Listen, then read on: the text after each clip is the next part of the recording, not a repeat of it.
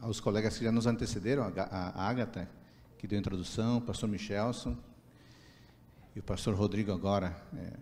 É, vocês notam que esses temas estão entrelaçados, porque foram planejados dessa forma. E logo depois de mim virá o pastor Hélio Carnassali, e, e o meu tema dialoga muito com o tema dele. Eu vou focalizar a questão bíblica da identidade da igreja adventista, ele vai andar um pouco mais pela questão histórica, e são dois temas totalmente complementares. E eu, quando, pastor Jesus, quando eu fico pensando no surgimento profético do Adventismo, esse meu tema, irmãos que nos acompanham até agora, eu fico pensando como isso é importante. É, eu tive a oportunidade de estudar, eu acho que o pastor Rodrigo também teve a mesma oportunidade de estudar em instituições não adventistas, é, mestrado, doutorado e pós-doutorado. E eu entendo perfeitamente como é desafiador quando uma instituição, por exemplo, na universidade, que nasce confessional ao longo do tempo, por opção particular mesmo, acaba perdendo sua identidade confessional em detrimento da, do avanço da, do academicismo. E por isso é muito bom falarmos da nossa identidade, da nossa origem, é porque quando nós sabemos a nossa origem, irmãos, sabemos quem somos. Quando sabemos a nossa origem, sabemos quem somos. O teólogo William Johnson escreveu certa vez o seguinte: unicamente ao entendermos quem somos, de onde viemos e por que somos o que somos, é que poderemos encontrar paz e plenitude. Ellen White, uma das nossas pioneiras da Igreja Adventista, do movimento Adventista, declarou que muitas vezes lhe foi mostrado que a experiência passada do povo de Deus não é para ser contada como fatos mortos. Não é. E ela disse mais ainda: não devemos tratar os fatos das experiências passadas como, como um almanaque do ano anterior, desatualizado e irrelevante. Os mesmos, diz ela, devem ser guardados na mente pois a história se repete. É por isso que, quando falamos do nosso surgimento como movimento adventista, estamos falando de história, essa é a nossa origem, a nossa identidade. Temos que fazê-lo com orgulho e com humildade para ver os erros, os acertos, e dessa forma continuamos avançando na vontade de Deus. Falando da origem da igreja adventista, é, e, e, pensando que essa é, é, é a nossa identidade, para conhecer a origem da nossa igreja, precisamos olhar para bem longe para trás. E eu queria lembrar a você que olhar para trás é uma maneira muito segura de avançar. Olhar para trás é uma maneira muito segura de avançar. Porque quando, quando nós não olhamos para trás, temos a tendência de esquecer de onde viemos. E as pessoas que não sabem de onde vêm, têm tremendas dificuldades para saber para onde vão. Por isso é importante olhar para trás e fazer disso um exercício constante e não nos deixarmos prender por essa por esse desespero pelo novo e a novidade, como se tudo o que houvesse na vida estivesse à nossa frente. Há muitas coisas boas que estão atrás de nós, na nossa origem, em nossos pioneiros. É muito importante ter essa consciência. Para compreender plenamente a nossa origem como denominação, é necessário olhar para o Antigo Testamento. Na verdade, é necessário olhar bem para trás, e quando nós olhamos a nossa história, percebemos que a nossa história está desde o Gênesis até o Apocalipse. Essa terminologia de remanescente que está conectado ao povo de Deus e que define a identidade do povo de Deus, aparece mais de 540 vezes somente no Antigo Testamento. E se aparece muito, é porque de fato ela é importante. Eu queria convidar você a lermos alguns textos para termos uma noção, ao menos introdutória, da origem do povo de Deus na Bíblia. E eu queria que você tivesse a sua Bíblia na mão agora. Eu não preparei nenhum PowerPoint, meu interesse é que você consulte a Bíblia, tome nota. Vamos começar com um texto de Amós, capítulo 5, versículo 15. O tema do, do remanescente e da identidade do povo de Deus recebeu ênfase escatológica distinta pela primeira vez nesse livro, no livro de Amós. E o, o capítulo 5, versículo 15, é particularmente muito importante. E eu vou lê-lo aqui. Amós 5,15 diz assim: Odeiam o mal e amem o bem promovam a justiça nos tribunais. Talvez o Senhor, o Deus dos exércitos, se compadeça do remanescente de José. Essa palavra remanescente se repete muitas vezes, e ela aparece, por exemplo, também em Isaías capítulo 37, versículos 31 a 32. Eu quero ler esse texto também, Isaías 37, 31 e 32. Aqueles da casa de Judá que escaparam e ficaram como, remanescente, tornarão a lançar raízes e dar frutos, porque de Jerusalém sairá o remanescente, e do monte Sião o que escapou. O zelo do Senhor dos Exércitos fará isto. Você percebe? Amós, Isaías, mais de 40 vezes, mais de 540 vezes, somente no Antigo Testamento. Esse, esse tema da identidade do povo de Deus como remanescente é, já, se, já está consolidado, que já se argumentou que todo o livro de Miqueias, por exemplo, é estruturado em torno do tema das promessas de Deus ao remanescente. E há vários textos no livro de Miqueias extraordinários focando esse tema, mas eu selecionei apenas um, Miqueias capítulo 5, versículos 7 e 8. Miqueias 5, 7 e 8. O remanescente de Jacó estará no meio de muitos povos, como orvalho do Senhor, como chuvisco sobre a relva, que não espera pelo homem, nem depende dos filhos dos homens. O remanescente de Jacó estará entre as nações, no meio de muitos povos. Na verdade, se, quisesse, eh, se a gente quisesse reestruturar ou estruturar o tema da, da, da, do remanescente no Antigo Testamento, teríamos que classificar esse conceito em três momentos ou três fases importantes. Essa primeira fase, esse primeiro momento, é o remanescente histórico. O remanescente histórico é o sobrevivente de uma catástrofe. A segunda fase é o remanescente fiel. É aquele que conserva a sua, o seu contrato pactual com Deus. E a terceira fase, o terceiro momento, é o remanescente escatológico. São os crentes, os crentes fiéis no Messias que perseveram até o fim. Bom, eu fiz um voo panorâmico muito rápido da identidade do povo de Deus no Antigo Testamento, mas eu queria fazer isso também no Novo Testamento rapidamente. E qual será o pensamento de Cristo? Será que ele fala sobre um povo, um grupo, um povo dele? Fala, fala muito. Para Jesus Cristo, os verdadeiros descendentes de Abraão se definiam não pelo sangue de Abraão, mas pela fé de Abraão. Na teologia de Jesus Cristo, a filiação e a paternidade com Deus são determinadas não por um exame médico, mas por um relacionamento espiritual. Isso está claro em diversos textos bíblicos, mas eu poderia mencionar aqui Mateus 12, 46 a 50. Permita-me ler esse texto. Mateus 12, 46 a 50. Aqui nós temos a perspectiva teológica de Cristo em relação ao seu povo. Enquanto Jesus ainda falava ao povo, eis que a mãe e os irmãos dele estavam do lado de fora, procurando falar com ele.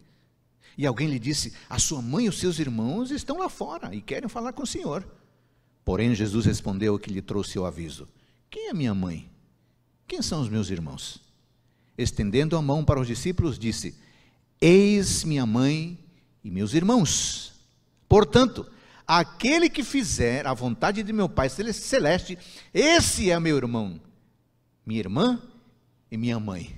Naturalmente, Jesus não está desprezando os seus familiares, mas ele está dando o seu, o seu conceito afirmando claramente quem é que pertence à sua família.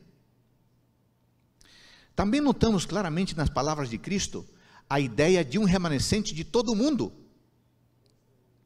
Referindo-se ao profeta Isaías, à profecia do profeta Isaías sobre um futuro ajuntamento dos gentios no templo de Deus, Cristo declarou algo muito importante em João 10,16. Eu queria que você me acompanhasse nesse texto também. João capítulo 10, versículo 16. Localiza aí na Bíblia, por favor. João 10, 16.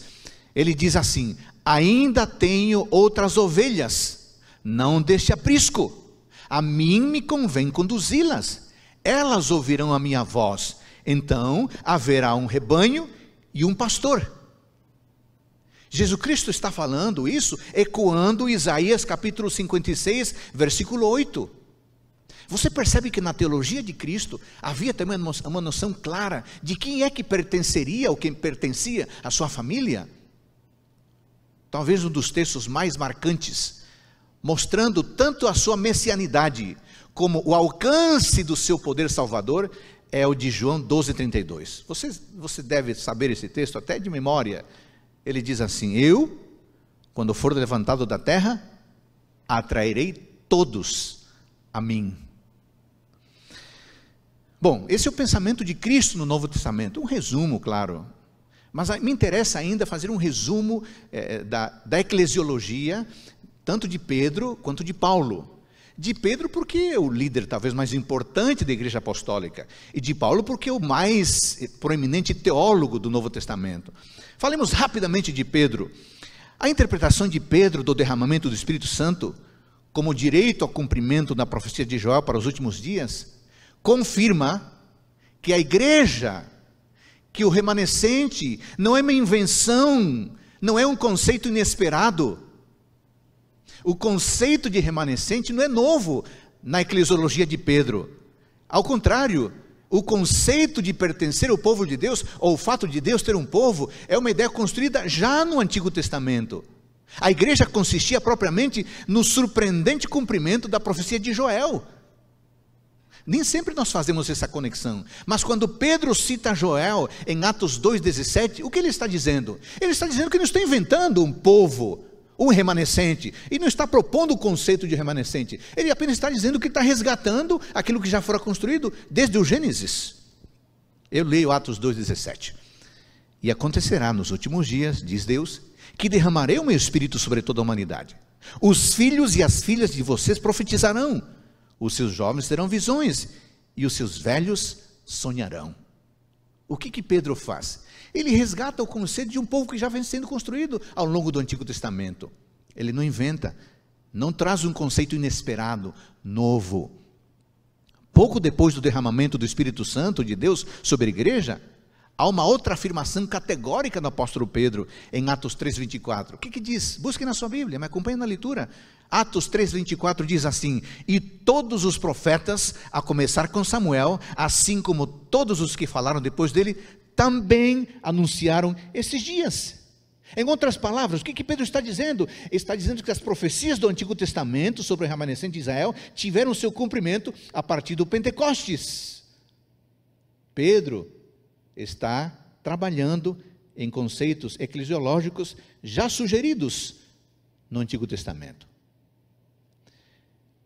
E eu também queria fazer um breve resumo da perspectiva do grande apóstolo Paulo. Que, que ele pensa sobre o povo de Deus, sobre o remanescente de qual é a eclesiologia do apóstolo Paulo.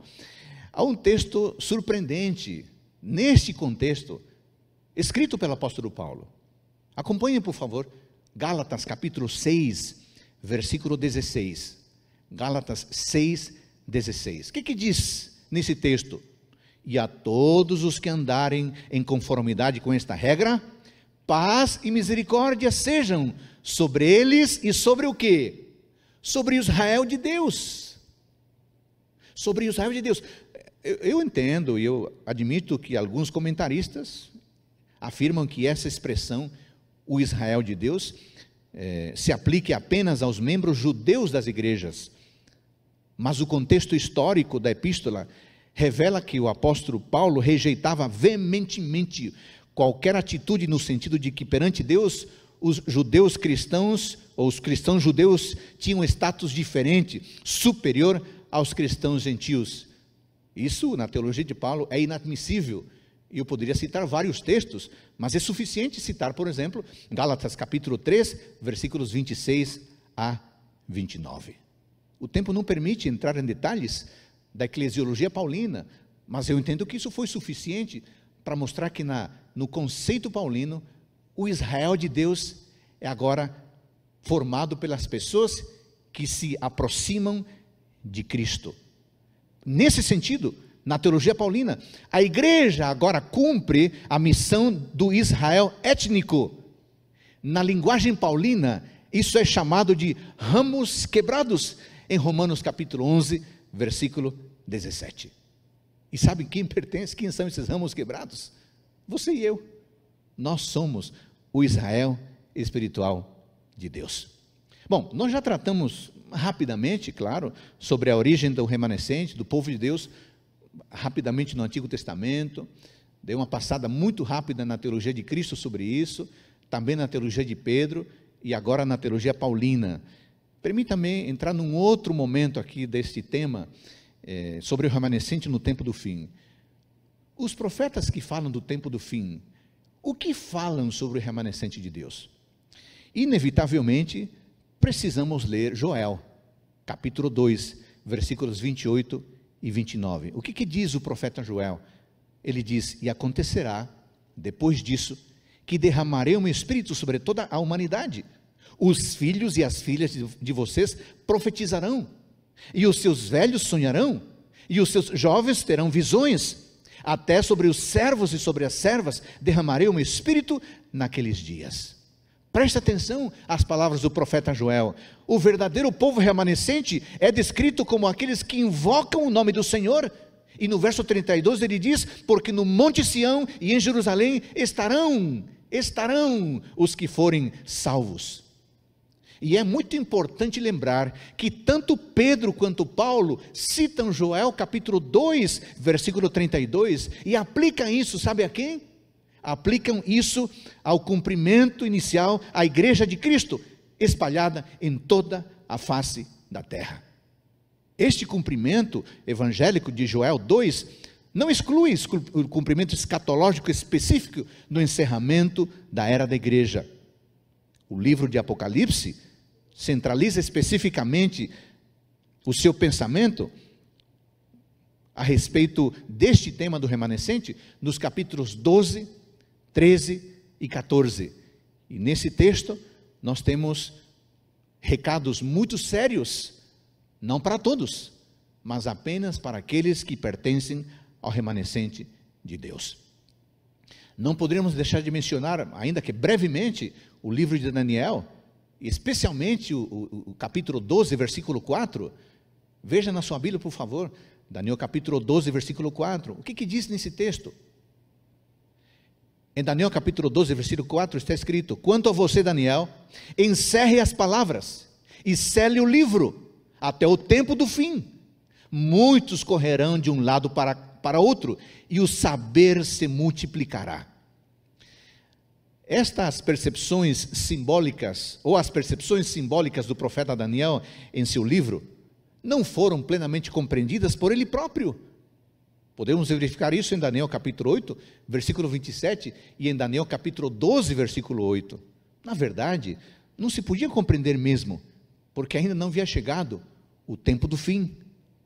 Se as visões de Daniel apontam para o período que precede imediatamente o segundo advento de Cristo, irmãos, então o descelamento divino das profecias de Daniel deveriam produzir resultados práticos quando?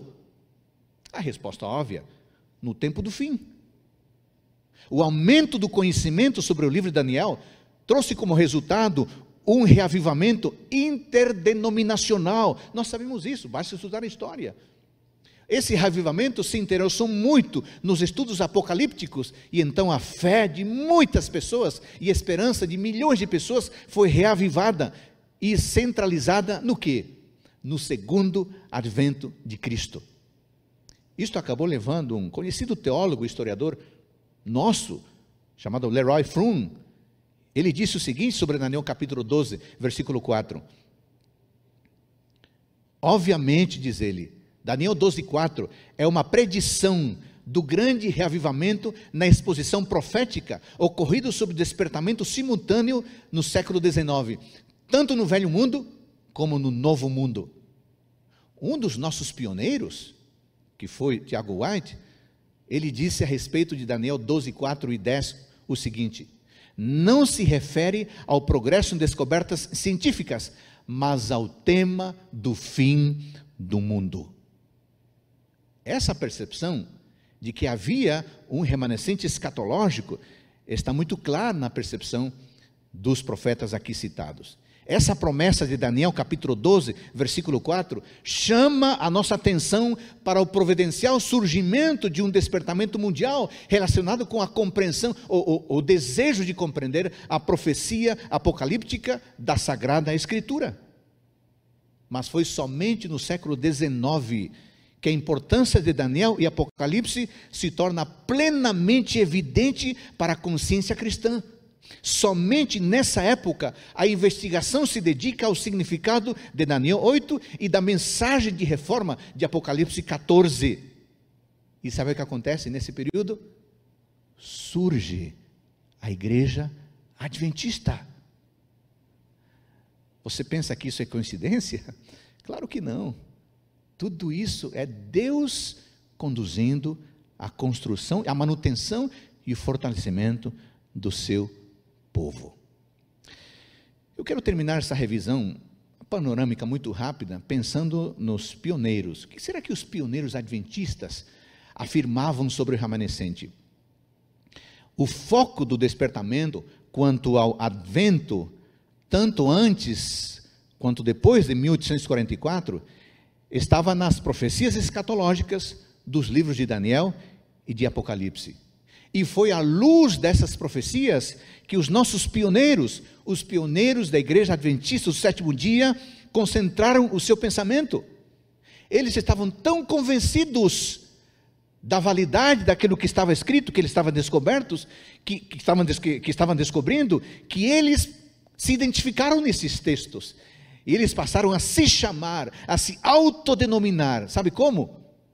A igreja remanescente ou o povo remanescente, ou simplesmente os nossos pioneiros se chamavam de remanescentes. O que, que eles queriam dizer por meio destas designações? Eles queriam dizer que, de fato, eles eram a personificação daquilo que a igreja acredita em Apocalipse 12 e Apocalipse 14. Bom, eu quero juntar tudo e fazer agora um, uma junção disso que eu mencionei de maneira muito rápida. Eu quero começar esse meu resumo dizendo o seguinte: ao descrever a batalha do dragão contra a mulher e a sua descendência, João utilizou a expressão os restantes de sua semente. Nós temos isso em Apocalipse capítulo 12, versículo 17. Essa expressão, os restantes de sua semente, significa os que sobraram. Ou como diz a Bíblia, e nós lemos alguns textos, remanescente. A Bíblia retrata o remanescente, queridos irmãos e amigos, como filhos de Deus, que ao longo do tempo, que apesar das calamidades, apesar das guerras e apesar das apostasias, esse grupo permanece fiel a Deus. Esse dedicado remanescente sempre representou a fonte utilizada por Deus para propagar as suas ideias na terra. Eu poderia mencionar vários textos, se você quiser tomar nota.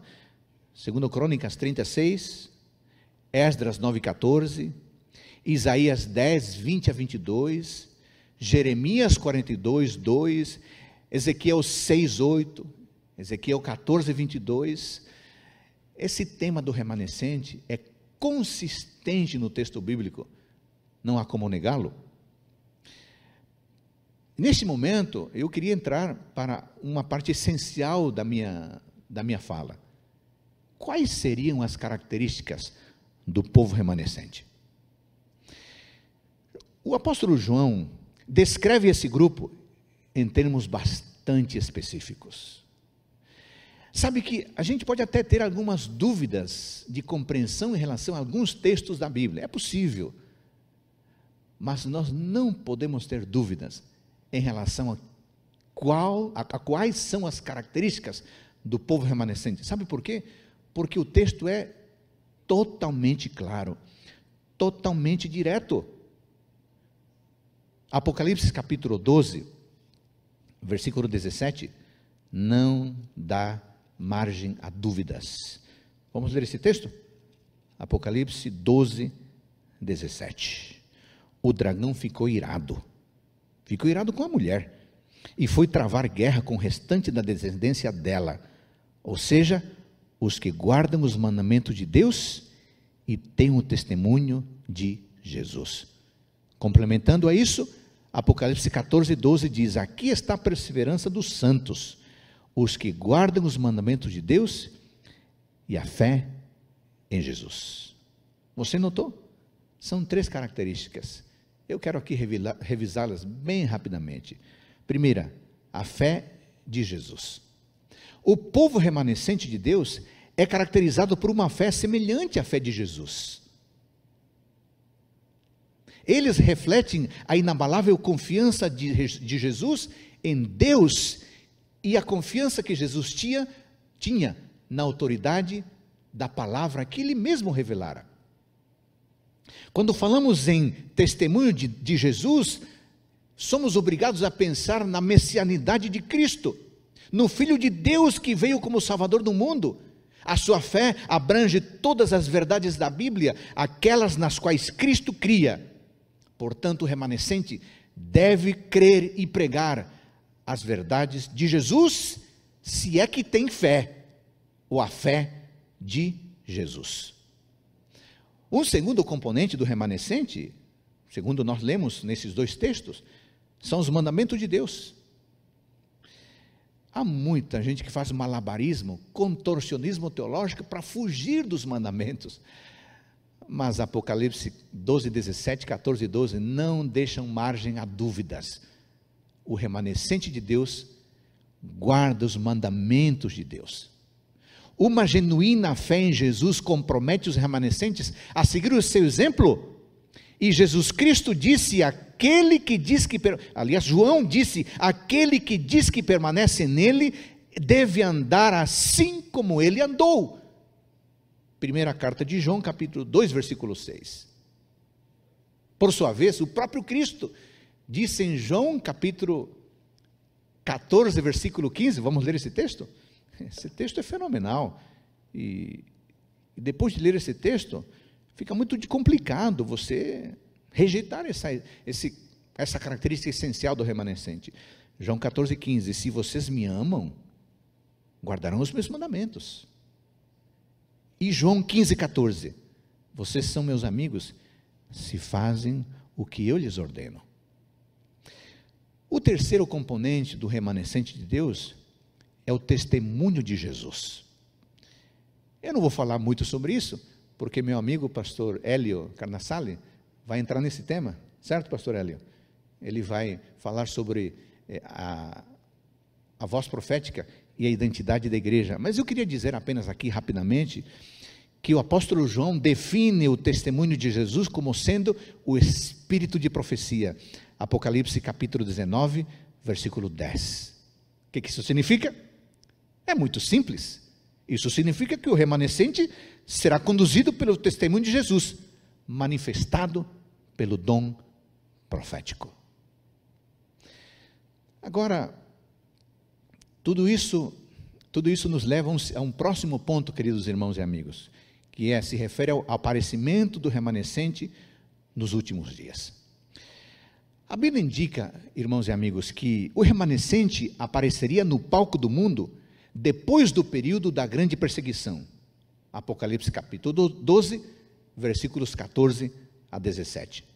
Por outro lado, o cumprimento das profecias bíblicas durante a segunda metade do século XVIII e a primeira metade do século XIX resultou em um poderoso movimento interconfessional, ao qual já me referi, e que esse movimento se centralizou na esperança do segundo advento.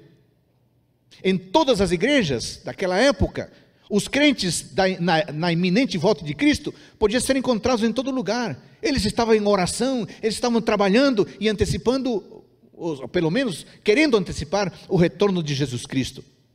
A esperança no advento, ou a esperança do advento, desenvolveu um espírito de profunda unidade entre seus participantes e muitos se uniram para advertir o mundo do breve retorno de Jesus Cristo.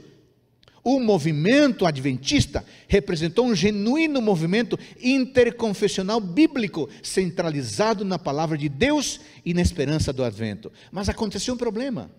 À medida que estas pessoas estudavam a Bíblia, mais e mais se convenciam, mais e mais entendiam que Deus estava chamando esse povo remanescente a prosseguir para uma reforma de toda a Escritura, do conhecimento da Escritura.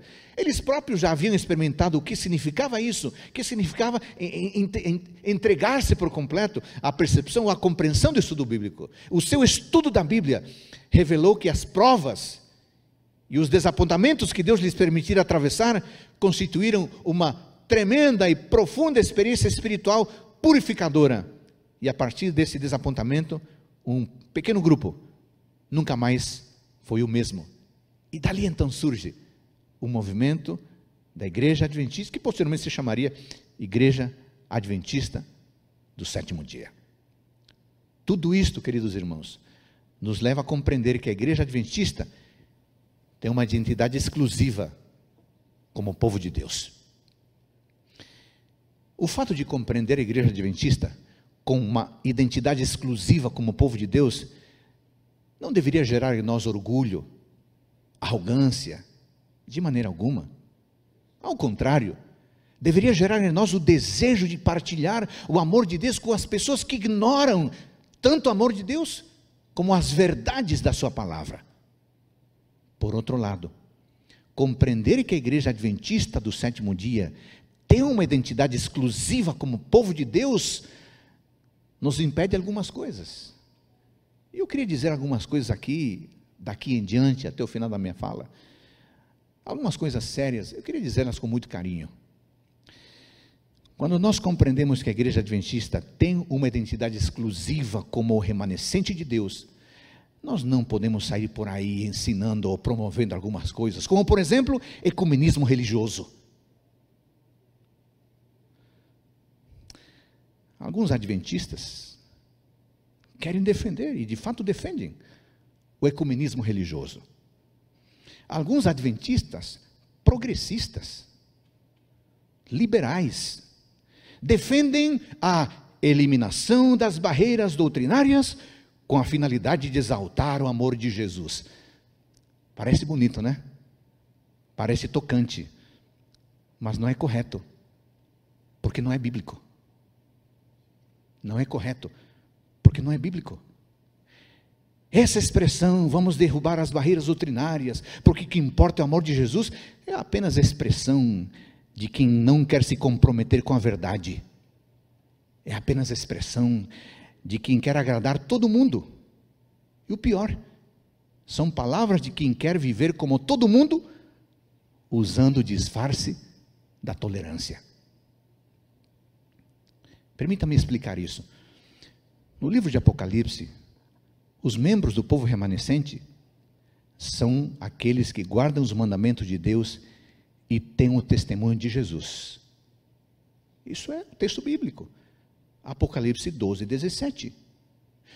Nesse texto, e em todo o Apocalipse, revelam-se dois partidos opostos no conflito final perante Deus.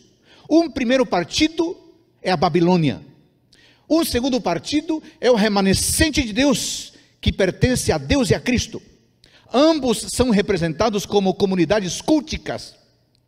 Portanto, ambos são identificados pelo critério da adoração a Deus. Isso está claro em Apocalipse capítulo 14, versículos 9 a 11. Em Apocalipse capítulo 12, versículo 17, o remanescente é apresentado como tendo uma dupla característica. Por um lado, eles obedecem aos mandamentos de Deus. Por outro lado, eles se mantêm fiéis ao testemunho de Jesus. Por que essa dupla característica? Não podia ser apenas uma? Não, é dupla característica. Por quê? Porque a ameaça e a obra do anticristo é forte. E por isso Deus requer de nós um duplo compromisso. A combinação de palavra de Deus e testemunho de Jesus no Apocalipse é forte é significativa, aparece várias vezes, não é só nesse texto, não. Por exemplo, Apocalipse, capítulo 1, versículo 2, Apocalipse capítulo 1, versículo 9, Apocalipse capítulo 6, versículo 9, Apocalipse capítulo 12, versículo 17 e Apocalipse capítulo 20, 20 versículo 4. Essa combinação é o tema teológico central do livro. E essa combinação é a linha divisória entre a Babilônia e o Israel de Deus o teólogo Kenneth Strand afirma o seguinte: no livro do Apocalipse, a fidelidade à palavra de Deus e ao testemunho de Jesus Cristo, separa os fiéis dos infiéis e provoca a perseguição, que inclui o exílio do próprio João e o martírio de outros crentes. Baseados em nossa aceitação da profecia bíblica e do conceito de remanescente, que eu descrevi brevemente, nós, adventistas do sétimo dia, nos consideramos herdeiros espirituais do antigo Israel e da igreja apostólica, com as bênçãos, as responsabilidades e as obrigações decorrentes dessa herança. Ah, Adolfo, vocês são exclusivistas. Não, nós não somos exclusivistas. Claro que não. A igreja adventista está aberta a todas as pessoas que querem estudar a Bíblia conosco e querem se juntar a nós neste movimento. Eu queria lembrar você, querido amigo, querida amiga, você que tem dúvidas sobre isso.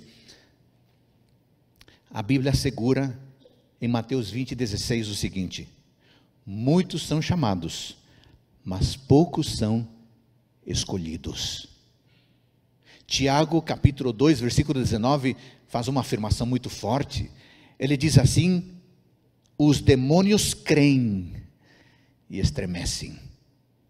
Portanto, o título de crente, mesmo o título de adventista, não nos assegura nada com finalidade de salvação. Sim, amigos e irmãos, fazer parte do remanescente exige renúncia clara, exige decisão de nossa parte. É preciso esforço, é preciso determinação para compor o povo remanescente de Deus.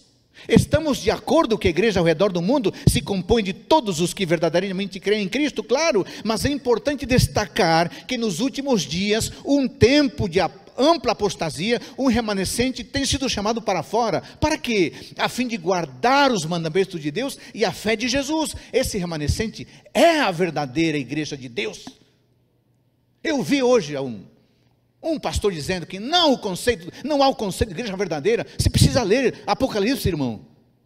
É claro que tem um conceito de igreja verdadeira. Senão o que, que estaria dizendo? Apocalipse 12, 17, 14, 12. Isso não é invenção da igreja adventista? Esse ensino apostólico puro.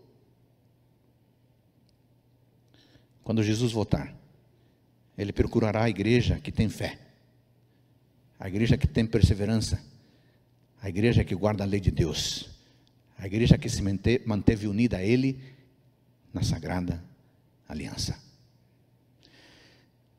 Eu vou caminhando para o fim. A igreja adventista nasceu pequena e surgiu dos escombros de uma grande decepção. Desde seu início e através dos anos, houve quem previsse e até mesmo torcesse por seu fracasso. Mas houve também quem acreditasse em seu triunfo e trabalhasse para ele.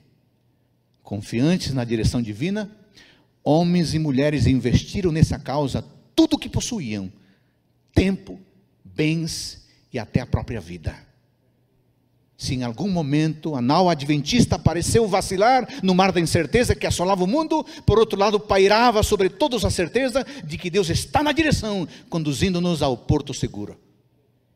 A igreja adventista cresceu e se agiganta, fica cada vez maior, mas nós não podemos ignorar a nossa origem, a nossa história. Vale a pena conhecer os percalços da igreja, os problemas do passado e tirar lições para o futuro, com a certeza de que a mão de Deus nos dirige soberanamente.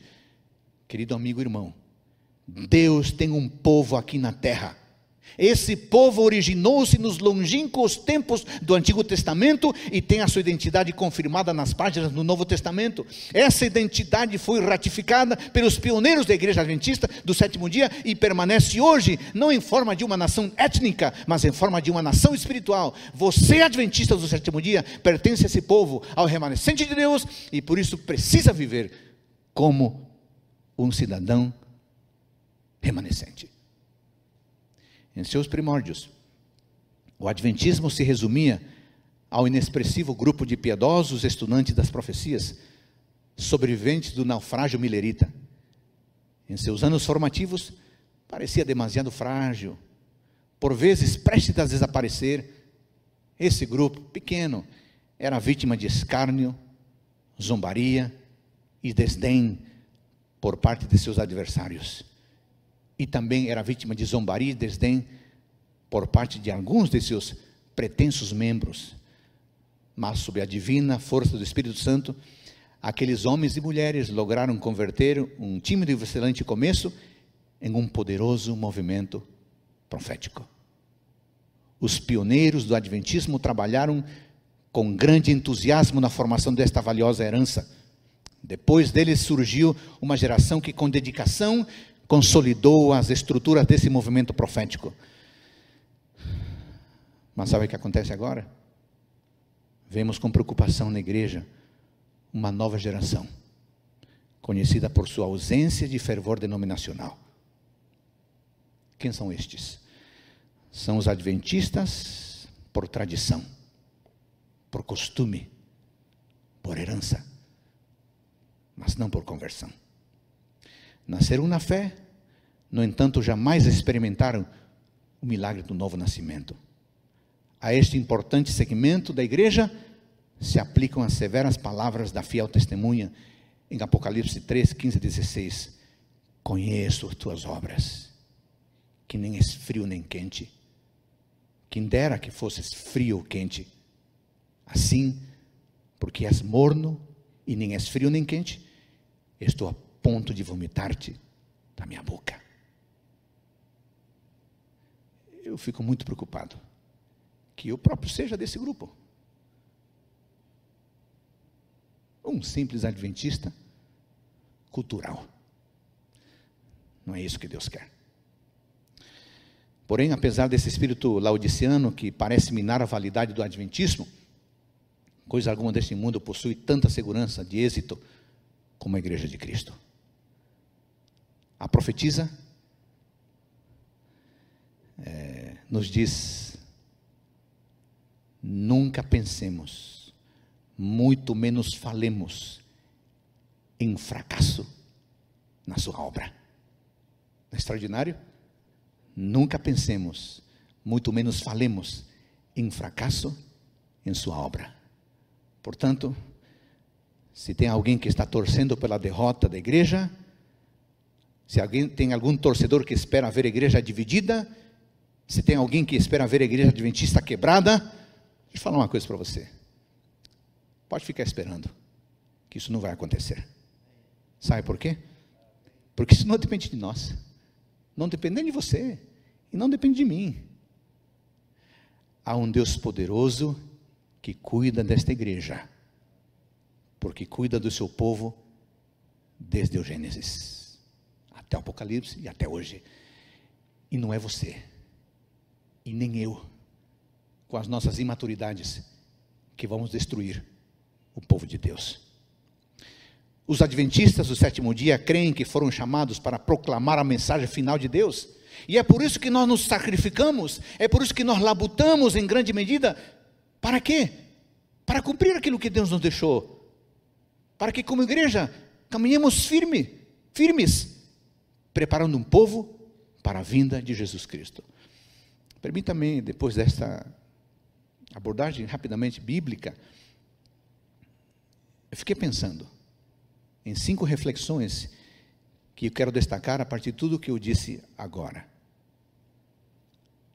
Número um, a igreja adventista sempre foi alvo de ataques e hoje não é diferente.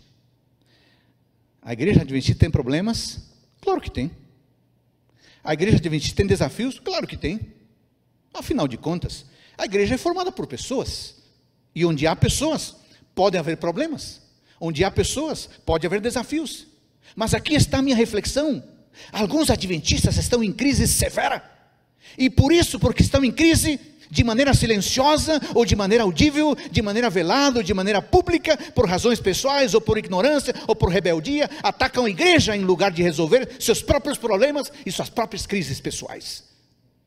Assim fazendo, abandonam a segurança da arca de Deus para se aventurarem nas ideologias incertas do oceano das especulações humanas. Não vai dar certo, irmão. Não vai dar certo. Uma segunda reflexão. Nenhum adventista do sétimo dia terá êxito defendendo ideologias humanistas. Tem adventista por aí, especialmente nas redes sociais, que faz muito tempo não cita um texto bíblico, não cita um texto de Ellen White. O que faz é sempre citar outros, e quando cita a Bíblia ou cita Ellen White, é sempre mediado por intérpretes liberais, que não têm compromisso nenhum com a verdade e com a ética. Isso é perigoso. Número 3. A luta por manter a nossa mensagem bíblica. Nós temos um desafio enorme no Adventismo, que é manter a nossa mensagem puramente bíblica. Esse é um desafio enorme. De tempos em tempos surgem alguns pastores, alguns irmãos de igreja, com interpretações teológicas bem criativas, mas que não se sustentam nem biblicamente, nem teologicamente. Assim, a história do Adventismo mostra que nem sempre houve unanimidade em cada um dos nossos pontos teológicos da igreja, em cada detalhe, eu digo. Entretanto, a história também mostra que é essencial estarmos de acordo em nossas crenças fundamentais. Isso é responsabilidade, não apenas estrutura. É responsabilidade de cada um de nós, porque nós somos os membros dessa igreja. Número 4. Uma igreja forte e saudável se faz com membros individuais fortes e saudáveis. Antes de eu, de eu, Adolfo, acusar que a igreja não estava evangelizando, eu, Adolfo, deveria dizer: será que eu estou evangelizando? Antes de eu, Adolfo, acusar a igreja, diz, dizendo que a igreja não está sendo transparente com os recursos, eu, Adolfo, deveria dizer: será que eu estou sendo fiel e transparente com os meus recursos, os recursos que Deus me possibilita obter? Antes de eu acusar a igreja, dizendo que ela não está cumprindo o seu papel social, eu, Adolfo, deveria dizer: será que eu estou cumprindo cabalmente o meu papel de cristão em meu bairro, em minha cidade? E finalmente, número 5. A igreja é imensamente maior que um indivíduo. Cuidado, irmãos queridos, com a soberba, com a arrogância de pensar que eu sou, você é muito maior que a igreja. Cuidado. Olha para a história. Já houve gente brilhante que pensou assim e terminou muito mal. estou pensando aqui em Moses Hu, estou pensando em Dudley Conrad, estou pensando em Jones, estou pensando em Wagner. Eles se achavam maior que a igreja e tiveram um fim muito triste. John Wesley, o fundador do metodismo, no dia 6 de agosto de 1776, registrou no diário suas preocupações, dizendo o seguinte: Não tenho medo de que o povo chamado metodista um dia deixe de existir, tanto na Europa como na América. Eu tenho medo que existam metodistas somente como uma seita morta, tendo a forma de religião sem poder. Que pela graça de Deus, você e eu façamos parte de uma igreja viva. Sabe que sem arrogância espiritual, sem orgulho espiritual, a Bíblia nos assegura que a luz fulgurante da verdade não se extinguirá do povo remanescente. Podemos ter convicção disso.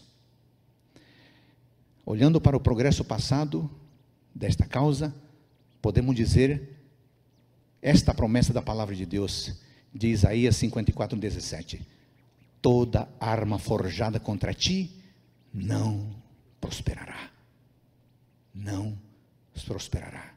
Com essa confiança, podemos dizer: Deus está conosco, esteve conosco e estará conosco até o fim. Essa é a garantia de que esta igreja permanecerá firme. Vocês me permitem um, uma sugestão? Eu quero fazer um pedido, na verdade. Eu queria pedir a você que está acompanhando esta vigília. Converse sobre este assunto com a sua família. Reúna a sua família lá em casa. Orem sobre isto. Agradeçam a Deus pelo privilégio de fazer parte do povo remanescente e peçam a Deus fé, determinação e coragem para viver de tal forma que a sua vida glorifique a Deus. Amém.